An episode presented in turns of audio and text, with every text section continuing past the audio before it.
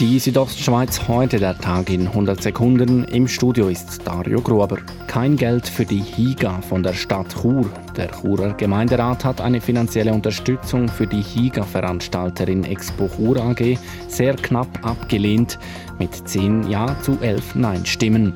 Stadtpräsident Urs Marti bedauert diesen Entscheid. Es ist sicher eine schwere Situation jetzt. Wir sind sicher nach wie vor gefordert, zu überlegen, wie kann man beitragen, dass es weitergeht.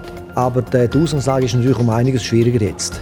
Marco Engel, der Geschäftsführer der Expo Chur AG, meinte zum Entscheid. Es macht es also definitiv viel schwieriger. Da bin ich ganz sicher. Äh, ja, wir werden schauen, wie wir da über die Runde kommen und ob. Ziel sei es, dass 2022 eine HIGA in Chur stattfindet, sofern die Expo Chur AG die Corona-Krise übersteht.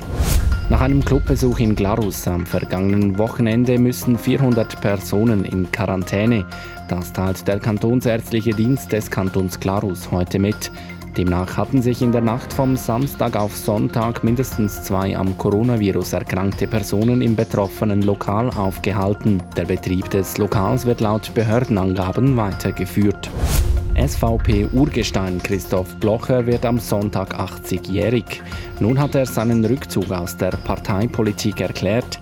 In der SVP müsse die jüngere Generation übernehmen. Blocher erklärte zudem, dass er sich auch weiterhin politisch engagiere. Das sei keine Überraschung, sagt RSO-Politexperte Lukas Lauener. Ich nehme an, dass er auch weiterhin sich einmischen wird, wenn es um europapolitische oder migrationspolitische Vorlagen geht. Die Südostschweiz heute der Tag in 100 Sekunden auch als Podcast erhältlich.